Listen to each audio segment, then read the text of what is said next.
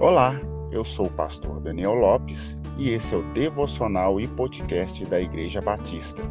Siga as nossas redes sociais, arroba Bibi Francisca um lugar de encontro com Deus.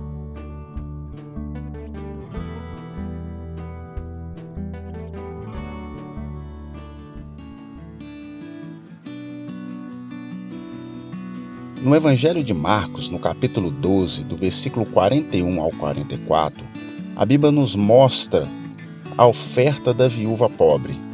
E nós entendemos através desse texto que ser um bom mordomo dos recursos financeiros que o Senhor nos dá não tem a ver com quantias enormes de doações.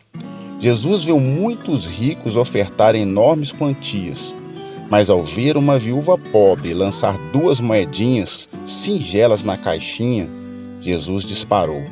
Essa mulher colocou na caixa mais do que todos, pois em sua pobreza deu tudo o que possuía. Aquela mulher tinha um desejo intenso de glorificar o Eterno com o pouquinho que possuía, e isso fez dela a melhor administradora dos bens do Eterno naquele dia.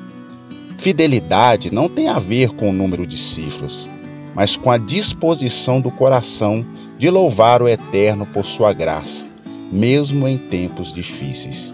Que o nosso coração esteja sempre disposto a oferecer o nosso melhor a Deus. Que o Senhor lhe abençoe, paz e graça.